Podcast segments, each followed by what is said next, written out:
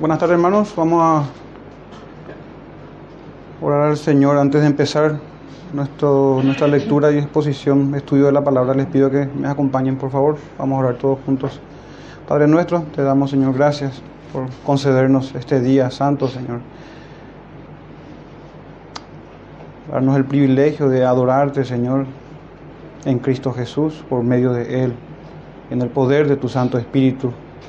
Te pedimos que lo hagamos, Señor, conforme a tu palabra, conforme a las sagradas escrituras. Te pedimos, Señor, que tu Santo Espíritu obre en nosotros, en cada uno de nosotros hoy. Convéncenos, Señor, de nuestros pecados. Concédenos, Señor, arrepentimiento y fe. Concédenos vida eterna, Señor. Santifícanos en tu palabra, Padre.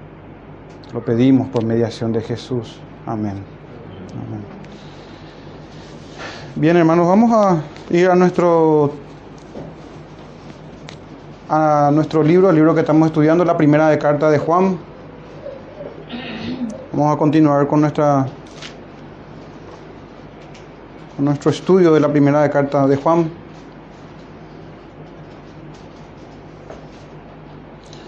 En el capítulo, primera de Juan, capítulo 2, versículo 15. Vamos a leer hasta el versículo 17, versículo 15, 16 y 17, pero hoy vamos a enfocarnos solamente en el versículo 15. Dice así la palabra del Señor, no améis al mundo, ni las cosas que están en el mundo. Si alguno ama al mundo, el amor del Padre no está en él porque todo lo que hay en el mundo, los deseos de la carne, los deseos de los ojos y la vanagloria de la vida, no proviene del Padre, sino del mundo. Y el mundo pasa y sus deseos, pero el que hace la voluntad de Dios permanece para siempre. Amén. Gracias Señor, damos por su palabra. Y ese hermano es el texto que vamos a dividir prácticamente en dos. La primera parte del día de hoy, que es el versículo 15 y Dios mediante en una segunda exposición entonces el verso 16 y 17. Enfoquémonos hermanos en el verso 15. Vamos a estar hablando para el efecto entonces del mandamiento que se nos da en este versículo 15. El texto no es difícil de entender, pero es difícil de abrazar. Muchas veces el mandamiento es no amar a este mundo. Vamos a ver qué significa eso, qué significa amar el mundo. ¿A qué se refiere el Señor cuando habla del mundo? Ya que no se refiere también. Y en este mismo verso, hermanos, también lo que el amor al mundo pone en evidencia como un segundo punto, que el amor, si alguno ama al mundo, el amor del Padre no está en él. Vamos a enfocarnos en esos dos, esos dos puntos. El amor al mundo y el aborrecimiento de Dios. Podemos titular este sermón de esa manera. El amor al mundo y el aborrecimiento de Dios. Hay un comentarista que titula de esta manera, el amor que Dios aborrece. También ya enseña bastante eh, esas pocas palabras que puso como título. Hermanos, un ejemplo muchas veces para nosotros es más fácil aprender a veces con ilustraciones, con ejemplos. Y quisiera tomar yo ejemplos, son tristes ciertamente, pero son ejemplos reales de gente que ya estuvo en la fe y abandonó la fe. Tenemos el caso de Demas, que dice Pablo que amó el mundo, amó más el mundo y abandonó al apóstol. Demas era un colaborador del apóstol Pablo. Por ejemplo, en Colosenses 4:14, el apóstol Pablo escribe esto, os saluda Lucas el médico amado y demás. Miren, hermanos, hasta qué punto uno puede llegar. Bueno, tenemos también el caso de Judas, discípulo del Señor, dio los milagros del Señor, escuchó las palabras de los mismos, de la, de la boca de Jesucristo mismo. ¿Hasta qué punto, hermanos, podemos llegar en la fe sin tener la fe? Y es esto para que nosotros nos examinemos y seamos como siempre llamados al arrepentimiento todos los días. En Filemón, versículo 23 y 24, escribe de esta manera Pablo también sobre, sobre Demas. Te saludan Epafras, dice Filemón, mi compañero de prisiones en Cristo Jesús, Marcos, Aristarco, Demas y Lucas, mis colaboradores. Fíjense hermanos que Demas integraba este, este grupo. Interesante, ¿eh? del apóstol Lucas. Pero tristemente, a pesar de estas dos referencias de Colosenses y de, y de la carta a Filemón, tenemos lo que Pablo escribe más tarde a Timoteo, en segunda de Timoteo, capítulo 4, del 7 en adelante les leo hermanos, y dice Pablo, he peleado la buena batalla, he acabado la carrera, he guardado la fe. Estas son las palabras que todos nosotros queremos decir. O a veces parte un hermano en la fe y dedicamos nosotros estos versos. Y ojalá sea cierto, hermanos, en, en, nosotros y en nuestros hermanos, que nosotros hayamos peleado la batalla y acabemos la carrera y guardemos la fe. Porque dice a continuación, por lo demás me está guardada la corona de justicia, la cual me dará el Señor, juez justo, en aquel día, y no solamente a mí, sino a todos los que aman su venida. Procura pronto a verme, dice Pablo. Y en el verso 10 dice, porque Demas me ha desamparado, amando este mundo, se ha ido a Tesalónica. Y continúa el texto. Hermanos, un enemigo mortal para nosotros es el mundo. Ese mismo mundo que muchas veces coqueteamos con él. Por eso es importante nosotros, cuando nos introduzcamos nuestro primer punto de este sermón, identificar bien a qué se refiere el apóstol con el mundo. Y de hecho que en la segunda exposición, hermanos, de este verso, Dios mediante el siguiente domingo, o cuando, cuando el Señor disponga esto, el verso 16, que se identifica bien, hermanos, los deseos de la carne, de los ojos y la vanagloria de esta vida. Sin embargo, tenemos suficiente material para trabajar ya en este día también. Y así pasó, hermanos, con Demas, amando este mundo. Amando este mundo. El caso de Demas, hermanos, fue posible y lastimosamente ocurrió esto así porque él estaba nada más y nada menos que con el apóstol, con Lucas, con gente que vivía su fe cristiana. Si Demas estaba con otras personas, a lo mejor ni se iba a dar cuenta, ni iba a darse cuenta de que estaba abandonando la fe y amando el mundo. Por eso es importante, hermanos, contrastar nuestra vida cristiana con las escrituras. Hoy muchos podrían estar como Demas realmente. Y es bueno a veces ser advertidos sobre esto y no estar como Demas y nunca que se nos haya advertido o que nunca nos hayamos dado cuenta. Entonces, hermanos, a medida que nosotros nos sometemos al señorío de Cristo, a las exigencias de las Escrituras, al estándar bíblico que pone nuestro Señor Jesucristo para sus discípulos, es que podemos examinar nosotros si amamos al mundo o amamos a Dios, al Padre. Y esto, hermanos, que estamos viendo, este caso de Demas, no es un caso aislado. Quizás sean pocos los casos también, o, no hay abundantes casos que podamos citar de gente que ama al mundo con nombre y apellido, así como demás. Pero esto es algo común casi en las escrituras, hermanos, acerca de la mundanalidad. El pueblo de Israel se extravió porque siguió la cultura o las costumbres de las naciones vecinas, cargadas siempre de idolatría. Nunca las costumbres de la nación, hermano, van a ser costumbres santas.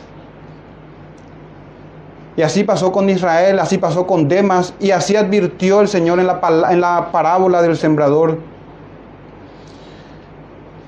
no hace falta que vayan, pero en la parábola del sembrador, justamente, hermanos, en el verso 18 de Marcos 4, dice, estos fueron los que fueron sembrados entre espinos. Y miren las características, hermanos, de un corazón de estas características, desde entre espinos, cuando la palabra de Dios cae en un corazón como este que aquí voy a, a leerles.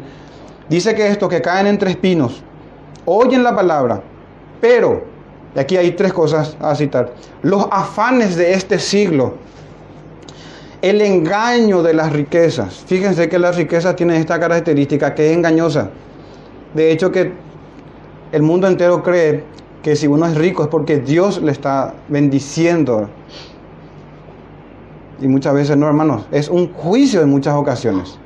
Y es un engaño, el engaño de las riquezas, que hace que el corazón se extravíe en pos de las riquezas los afanes de este siglo, el engaño de las riquezas y las codicias de otras cosas también, entran y ahogan la palabra y se hace infructuosa.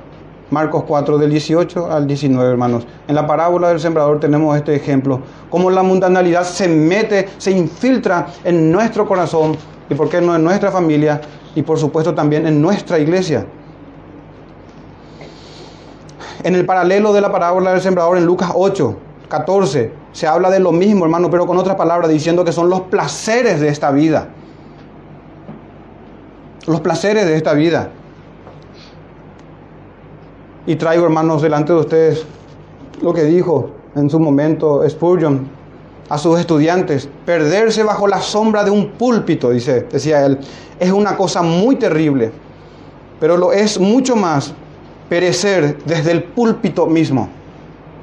Un colaborador del apóstol Pablo, Demas, esto involucra, hermano, a todos nosotros, a todos, a todos dentro de la iglesia local, el peligro de la mundanalidad, hermanos. ¿Y qué es entonces esto o este mandamiento que se nos da aquí de no améis al mundo. ¿A qué se refiere la escritura cuando dice que no amemos al mundo? Y primeramente, hermanos, tenemos que meditar brevemente a qué se refiere con el mundo. Porque uno puede decir, yo amo a mis hijos, yo amo a la creación de Dios, a la belleza, al firmamento, a todo lo que el Señor ha creado. Entonces, me gustaría distinguir, hermanos, de esta manera. El mundo creado, el mundo caído y el mundo redimido o rescatado o restaurado o recreado, si podemos decir, en Cristo Jesús. Obviamente aquí se refiere, hermanos, al mundo caído en el que estamos viviendo, que se conoce también como el presente siglo, siglo malo, donde Satanás es su príncipe, el príncipe de la potestad del aire. Y el mundo entero está, hermanos, bajo su principado. Entonces no se refiere a su creación, mucho menos, hermano, se, requiere, se, refiere al, al mundo que será obviamente también restaurado, al siglo venidero que nosotros anhelamos, llamamos al mundo venidero, o el mundo futuro, como dicen Hebreos 2.5. Entonces, hermanos, ¿qué se entiende por amor entonces a este mundo caído, gobernado por Satanás y sus demonios?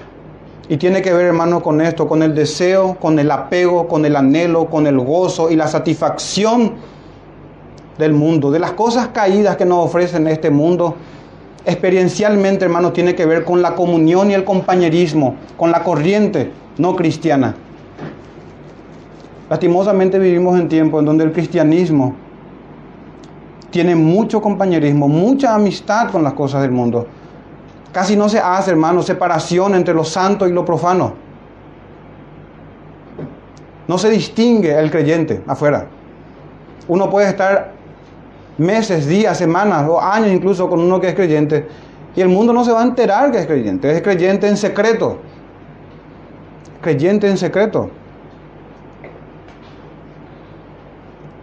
Entonces, hermanos, no amar dice el texto, al mundo, y no solamente al mundo, ni las cosas que están en el mundo, su sistema caído, su cultura cargada de idolatría, su moda inmoral con vestidura, vestimentas lujuriosas, sus lugares, bares, playas, shopping, centros comerciales de todo tipo, donde se expone todo tipo de pecado y se lleva las almas al extravío diseñado todos esos lugares para la ejecución del pecado. Su impía política, es decir, su gobierno, que no es otra cosa que una anarquía disfrazada de un gobierno. ¿Por qué hablamos de su política? Porque también es tocante a la justicia, hermanos, que no es otra cosa que injusticia la que el mundo nos trae.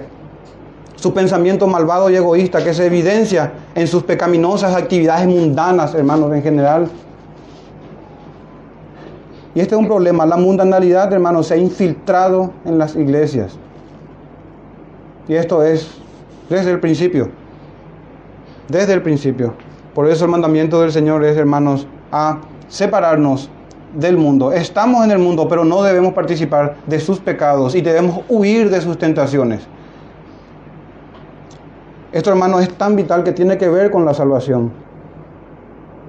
En Tito 2, 11, fíjense cómo habla el apóstol, porque la gracia de Dios, mucho se habla de la gracia, pero miren cuál es la gracia, hermanos, que salva. Porque la gracia de Dios se ha manifestado para salvación a todos los hombres, esa es la gracia, enseñándonos que renunciando a la impiedad y a los deseos mundanos, o si no, no hay gracia, hermanos. No hay gracia si no se ha renunciado a la impiedad y a los deseos de este mundo. A todo lo que el mundo nos vende, con sus culturas, con sus modas, con su lenguaje impío y blasfemo, con el tipo de comportamiento, con la mala mayordomía del tiempo, de los recursos, con las malas amistades, con todo el sistema caído que es gobernado por el diablo. Y esto es lo que dice, que la gracia de Dios se ha manifestado para salvación a todos los hombres, enseñándonos, dice hermano, esta es doctrina que tiene tocante a la salvación y a la gracia de Dios, que renunciando nosotros, tiene que ser, renunciando a la impiedad y a los deseos mundanos, vivamos este siglo, que es un siglo malo, sobria, justa y piadosamente. Así habla, hermanos, el apóstol. Este es un tema tocante a la salvación. Otro ejemplo, Colosenses capítulo 3, dice el apóstol Pablo en el versículo 1. Sí, pues, o sea que es como decir, si es que, si pues, si pues habéis resucitado con Cristo, si es que hemos sido salvos, en otras palabras, o si es que hemos nacido del Espíritu Santo, dicho de otra forma también, si pues habéis resucitado con Cristo, buscad las cosas de arriba ¿Y cuánto buscamos esto, hermanos? Donde está Cristo sentado a la diestra de Dios. Poned la mira en las cosas de arriba, no en las de la tierra. Y una aclaración, hermanos. ¿Vamos a por eso ser descuidados en nuestras responsabilidades civiles, en, nuestra, en el ámbito laboral? De ninguna manera, hermanos. De ninguna manera. El amor al mundo tiene que ver, como les dije al principio, en un mundo de pecado, en un mundo caído, en un mundo que es gobernado por, por los deseos de la carne y de los ojos, por la vanagloria de cualquier índole que sea. La vanagloria de esta vida, los logros que tenemos, que sea, de los cuales uno puede hacer alarde, de la inteligencia que uno cree tener de sus riquezas. Y así, hermanos, por eso el apóstol Pablo hablaba en Romanos 12, no os conforméis a este siglo, sino transformaos por medio de la renovación de vuestro entendimiento. Es una transformación, hermanos, mental que no está jamás divorciada de una transformación del corazón. Hemos sido rescatados, hermanos, de esa vana manera de vivir. Pero ese mundo y esa vana manera de vivir, hermanos, todavía está en medio nuestro.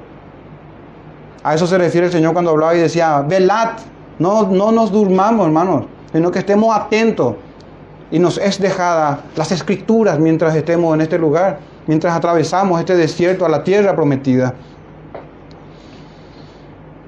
A veces, hermanos, hemos olvidado esto, que Juan mismo en su carta que estamos leyendo en el capítulo 5, verso 19, dice que el mundo entero está bajo el maligno. Hemos olvidado que el mundo entero está gobernado bajo el maligno. Y esto es bueno recordar, hermanos, y contrastarlo siempre con Romanos 13, que todas las autoridades, o no hay autoridad, sino que la que fue puesta por el Señor, cuando, cuando el apóstol habla, hermanos, sobre eso, pero tenemos que recordar que Dios soberano de todo, y no escapan, hermano, de su soberanía el diablo, los demonios, Satanás.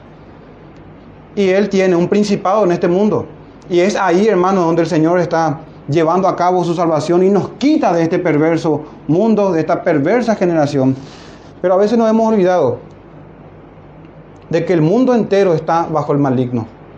Los gobiernos, las naciones, todos aquellos que no se sujetan a las escrituras y al espíritu de las sagradas escrituras. Quisiera, hermanos, que vayan conmigo en Lucas 4 para examinar brevemente sobre este punto y sobre el mundo y su gobernante, su príncipe de este mundo. Lucas 4.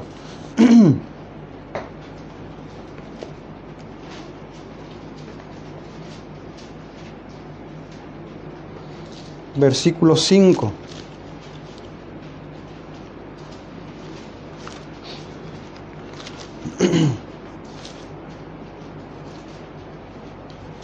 Versículo 5 en adelante dice, y le llevó el diablo, está la tentación del Señor, a un monte alto, Y aquí viene, hermanos, la tentación que hizo el Señor, la misma tentación que nos ofrece también, que ofrece el diablo a los moradores, a los descendientes de Adán, a los moradores de la tierra. Y le llevó el diablo a un monte alto y le mostró en un momento todos los reinos de la tierra. Y le dijo el diablo, a ti te daré toda potestad y gloria de ellos. Claro, él gobierna, hermanos.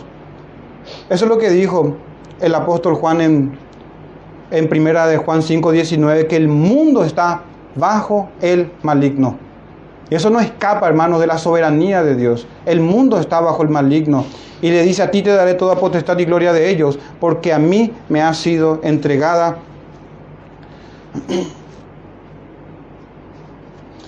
a mí me ha sido entregada y a quien quiero la doy.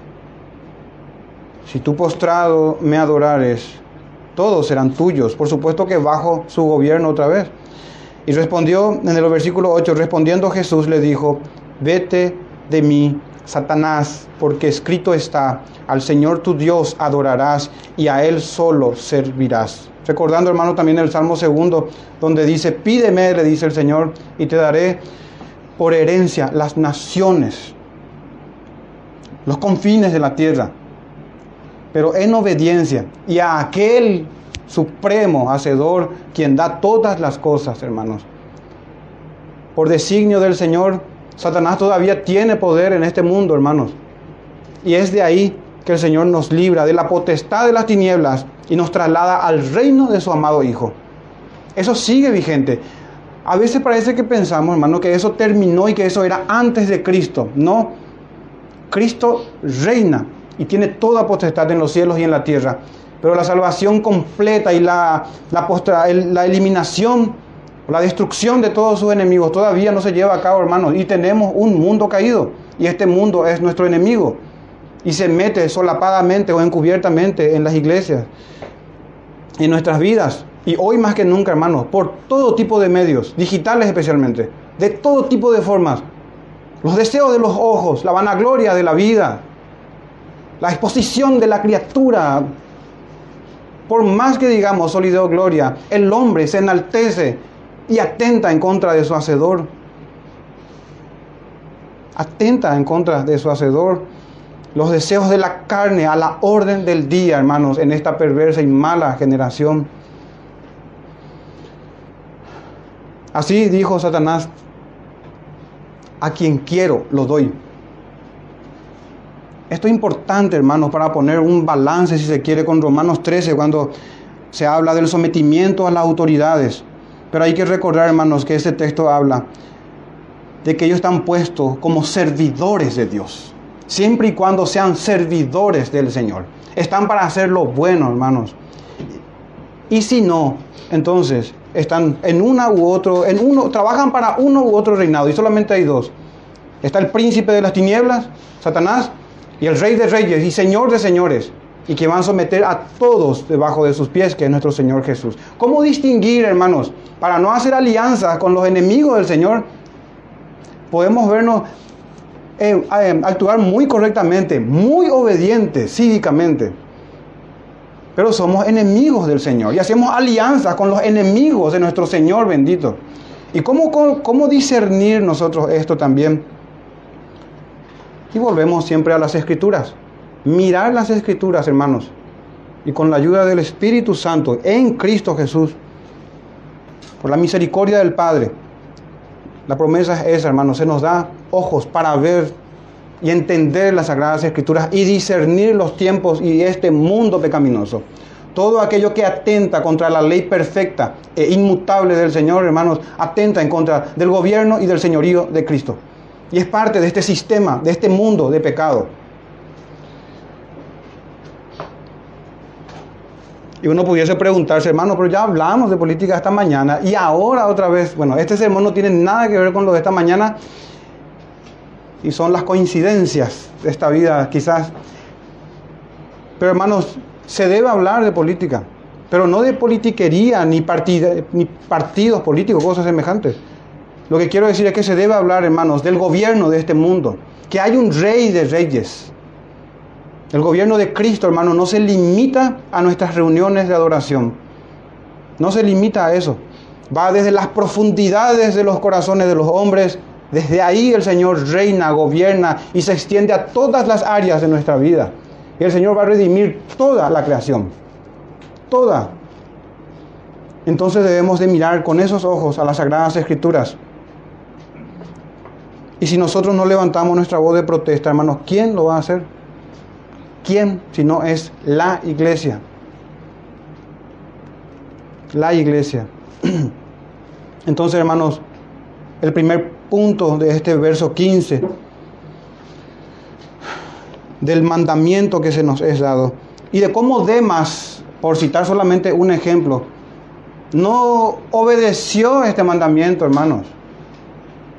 No obedeció este mandamiento y amando más el mundo, abandonó al apóstol.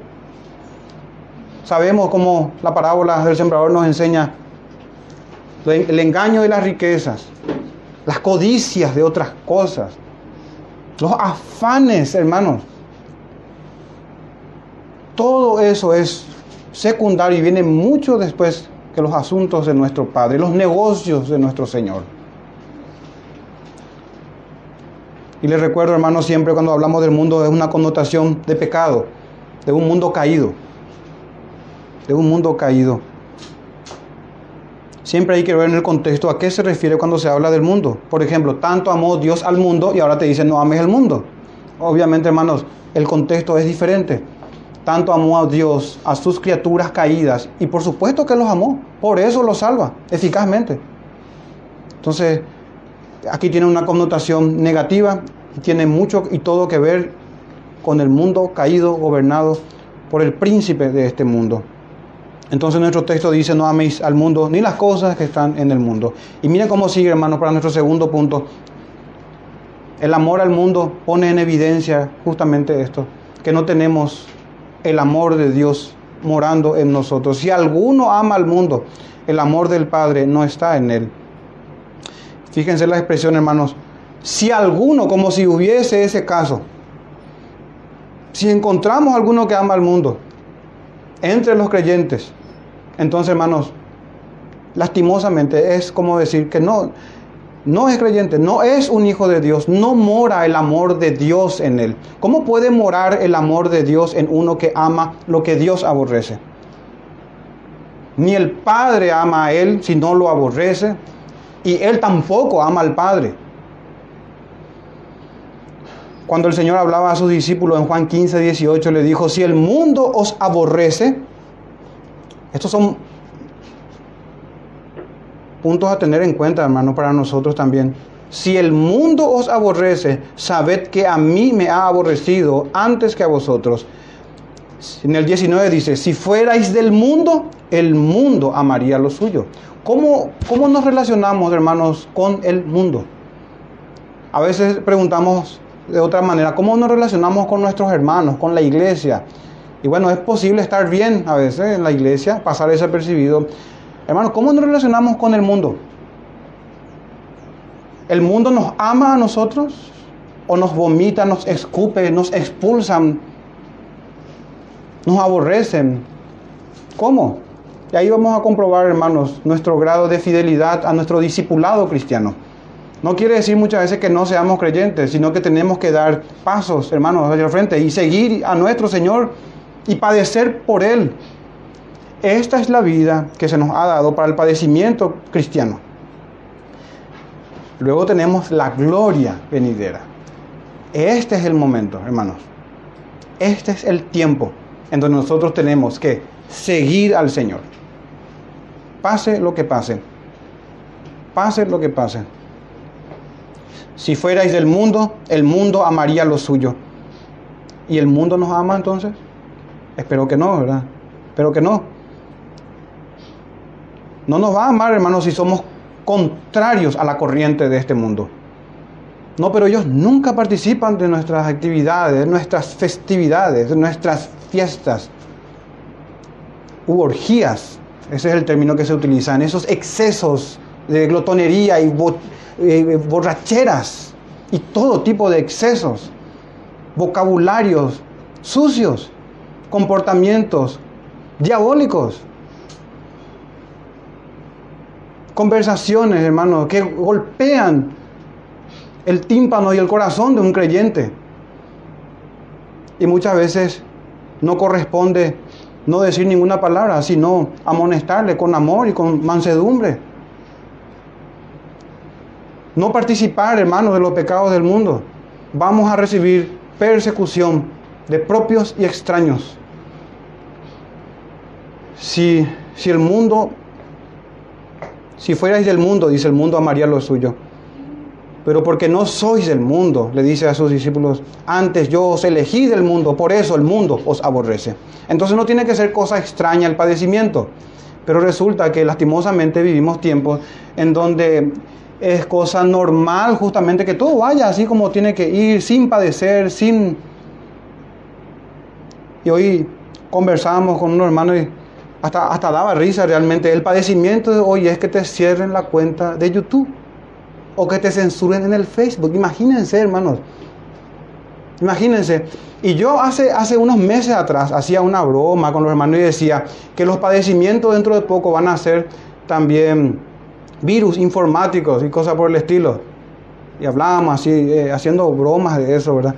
Bueno, es una realidad. ¿Por qué? Porque se desvirtuó tanto la vida cristiana, que todo es según las apariencias. Entonces te van a, a, cerrar la cuenta o algo y te cierran la, la forma en que uno se estaba exponiendo o quizás predicando también el Evangelio. Pero hermano, debemos volver a las escrituras. Y nuestra lucha es contra el mundo, su pecaminosidad, de una manera real, hermanos. De una manera real, no de una manera virtual. Y eso no se publica, no se sabe, sino que solamente en nuestro entorno, en nuestra lucha diaria, en el trabajo, en el estudio, en la familia, en la iglesia misma. Luchamos contra la corriente de este mundo. Y nos ganamos enemigos. Así como Pablo, que no hubiese sido ministro del Señor si es que hubiese querido agradar a los hombres, decía los Gálatas en capítulo 1. Entonces, hermanos, ¿cómo mora el amor de Dios en uno que ama lo que Dios aborrece? El creyente ama lo que Dios ama y aborrece lo que Dios aborrece. Entonces esta es una evidencia, una señal, una marca visible, manifiesta, palpable si se quiere, una clara e indudable y obvia evidencia, totalmente perceptible y sabido por nosotros con las escrituras, de si el amor del Padre mora en nosotros. Si amamos lo que el Señor ama, aborrecemos lo que el Señor aborrece. Ray, Juan Carlos, Charles Ray decía, un Salvador celoso debe tener discípulos celosos. Y sí, el amor del Padre, hermanos, no está en aquel que ama el mundo, según el apóstol habla aquí. El amor del Padre no está en aquel que ama el mundo. Eso es igual a decir que el tal no es un hijo de Dios. Así nomás, no es creyente, no goza del amor del Padre, ni ama tampoco él al Padre sino que ama al mundo y lo que proviene del mundo. Entonces, en el tal, si alguno estuviese así, si alguno ama al mundo, en él está, hermanos, no el amor del Padre de las luces, sino el amor del Padre de las tinieblas y las obras de su Padre quiere hacer. Una mala noticia es esta, una buena es que todos los que se salvan están así y llegan al arrepentimiento y la fe luego. Si uno está así, hermanos, ¿por qué no vamos al Señor y nos arrepentimos de nuestros pecados y le decimos que por favor tenga misericordia? Así como el publicano, se propicio a mí, pecador. Hermanos, si, esto, si, esta, si, si la palabra es predicada, si llega a los oídos de los hombres, es porque el Señor es bueno y misericordioso. Y Jesucristo no va a echar a nadie afuera que venga en los términos de las escrituras. Porque si así es, es porque el Señor en su soberanía, en su providencia, hermanos, está trayendo su palabra. Y el arrepentimiento no es algo exclusivo para el inconverso o para el que va a iniciarse en la fe. Es el distintivo de todos los creyentes, arrepentimiento continuo de nuestros pecados. Del pecado que la concupiscencia o los malos deseos que aún moran en nosotros, hermanos. Y el mundo nos va a seducir, nos va a atacar. Y va a hacer que nos desviemos, hermanos. Pero de ninguna manera vamos a amar al mundo y abandonar al Señor. El Señor nos va a traer siempre su palabra, su reprensión y su ánimo, su Santo Espíritu y su fortaleza para continuar, hermanos, en la fe. Y me pregunto si el amor del Padre no está en Él, entonces, ¿qué hay, hermanos? Como dijimos era todo. ¿Qué hay en Él? Y el amor al mundo está en su corazón. El que ama, y hasta parece, parece lógico eso. Si alguno ama al mundo, el amor del Padre no está en él. Claro, si, alguno ama al mundo, el amor del mundo es el que está en su corazón. Es así.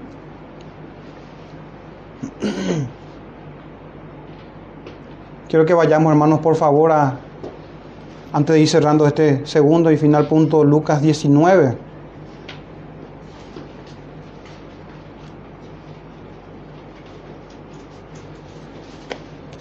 La parábola de las diez minas, versículo 11.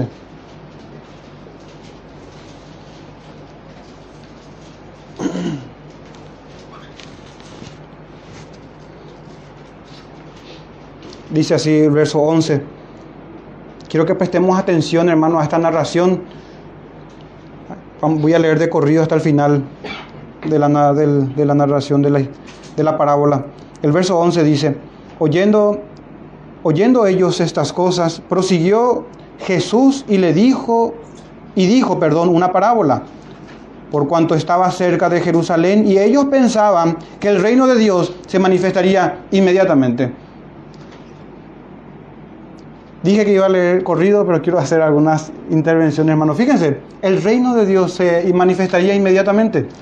Pero Pablo habla de el reino de las tinieblas. Juan también que este mundo está bajo el maligno. Entonces, hermanos, estamos nosotros en esta realidad.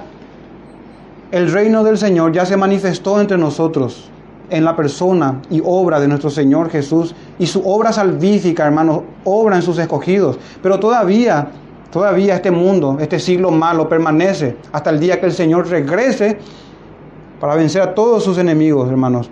Y dice ahí, ellos pensaban que el reino de Dios se manifestaría inmediatamente. Dijo pues, por ese motivo, en el versículo 12, un hombre, y empieza aquí la parábola que el Señor nos entrega, nos da, un hombre noble se fue a un país lejano para recibir un reino y volver. Obviamente habla de él mismo. Él es ese hombre noble y fue a la diestra del Padre para tomar posesión y autoridad y volver luego. Y llamando a diez siervos suyos, les dio diez minas y les dijo, negociad entre tanto que vengo. Pero sus conciudadanos le aborrecían. Es lo que estamos leyendo otra vez, hermano.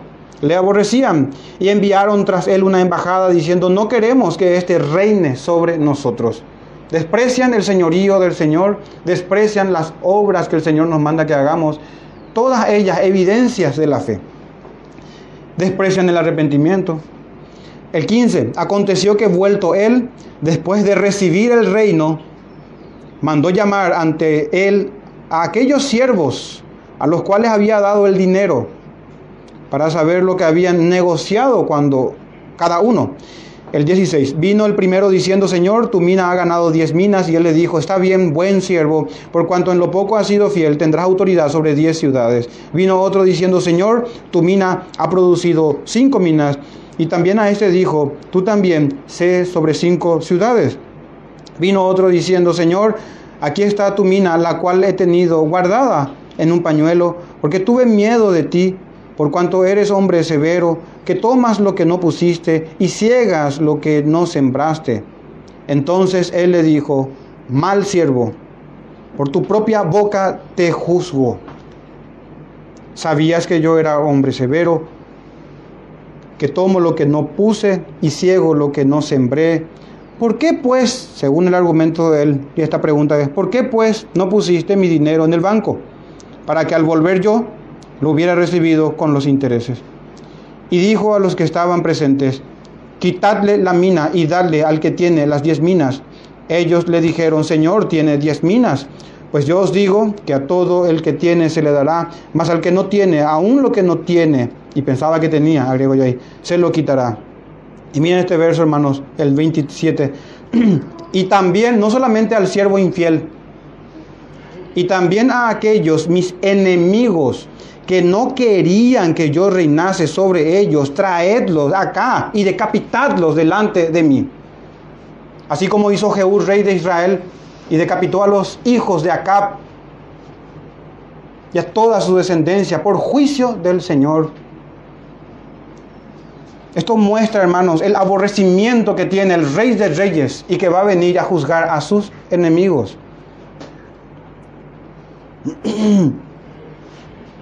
Ser amigo del mundo.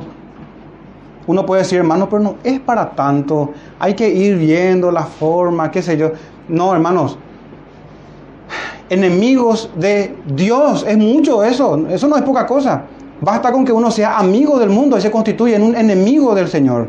O almas adúlteras, decía Santiago 4.4. ¿No sabéis que la amistad del mundo es enemistad contra Dios? Cualquiera pues que se quiera hacer amigo del mundo se constituye en enemigo de Dios. Basta solamente con no juntar con el Señor Jesucristo para estar desparramando, hermanos. No se puede estar en un equipo neutral o no se puede estar, o, se es del Señor o no se es. O se es amigo del mundo o declaramos la guerra a este mundo impío con todas sus artimañas, con todas sus costumbres, con todas sus tradiciones impías. Hermanos, está, este mundo está cargado de pecado, de malicia. Ahí está, hermanos a aquellos mis enemigos que no quisieron que yo reine. ¿Por qué? Porque se sometieron al gobierno de Satanás, es decir, al mundo. Satanás gobierna por medio de este mundo caído. Los reinos que él tiene, que Cristo vino y los va arrebatando. Y de hecho que ya le venció a Satanás, hermano, en la cruz. La potestad y el gobierno se la han sido entregadas al Señor Jesús. Y en su tiempo, hermanos, aplastará definitiva y completamente a todos sus enemigos, incluso a la muerte. Ninguno puede servir a dos señores. Estas son enseñanzas que se repiten una y otra vez en las escrituras. Una y otra vez, que no podemos servir a dos señores. Aborreceremos a uno y amaremos a otro. Estimaremos a uno y menospreciaremos a otro. No podemos, hermanos, servir o amar al mundo y amar al Señor. Entonces, para ir cerrando, ¿cuánto estimas la adoración? ¿Cuánto estimas las cosas celestiales? ¿Cuánto estimas a los hermanos en la fe? ¿Cuánto estimas el Evangelio bendito de nuestro Señor? ¿Cuánto estimamos, hermanos, a nuestro Señor? ¿Cuánto aborrecemos a este mundo caído? ¿Afligimos nuestra alma justa así como lo hacía Job? ¿O somos indiferentes, hermanos, al mundo y a sus actividades?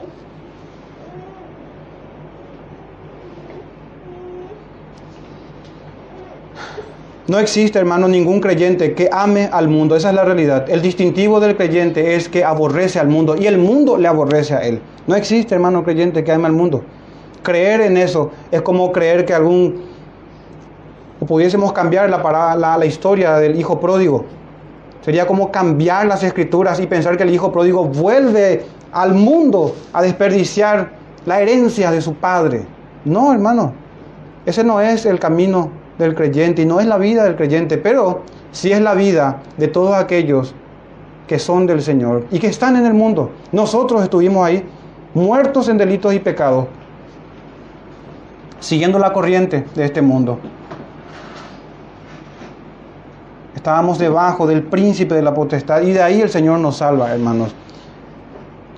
Y la tendencia del corazón del hombre es desviarse una y otra vez, una y otra vez, día tras día. Cada día, hermanos, es un día que debemos nosotros preocuparnos, no por el afán del día de mañana ni del año que viene.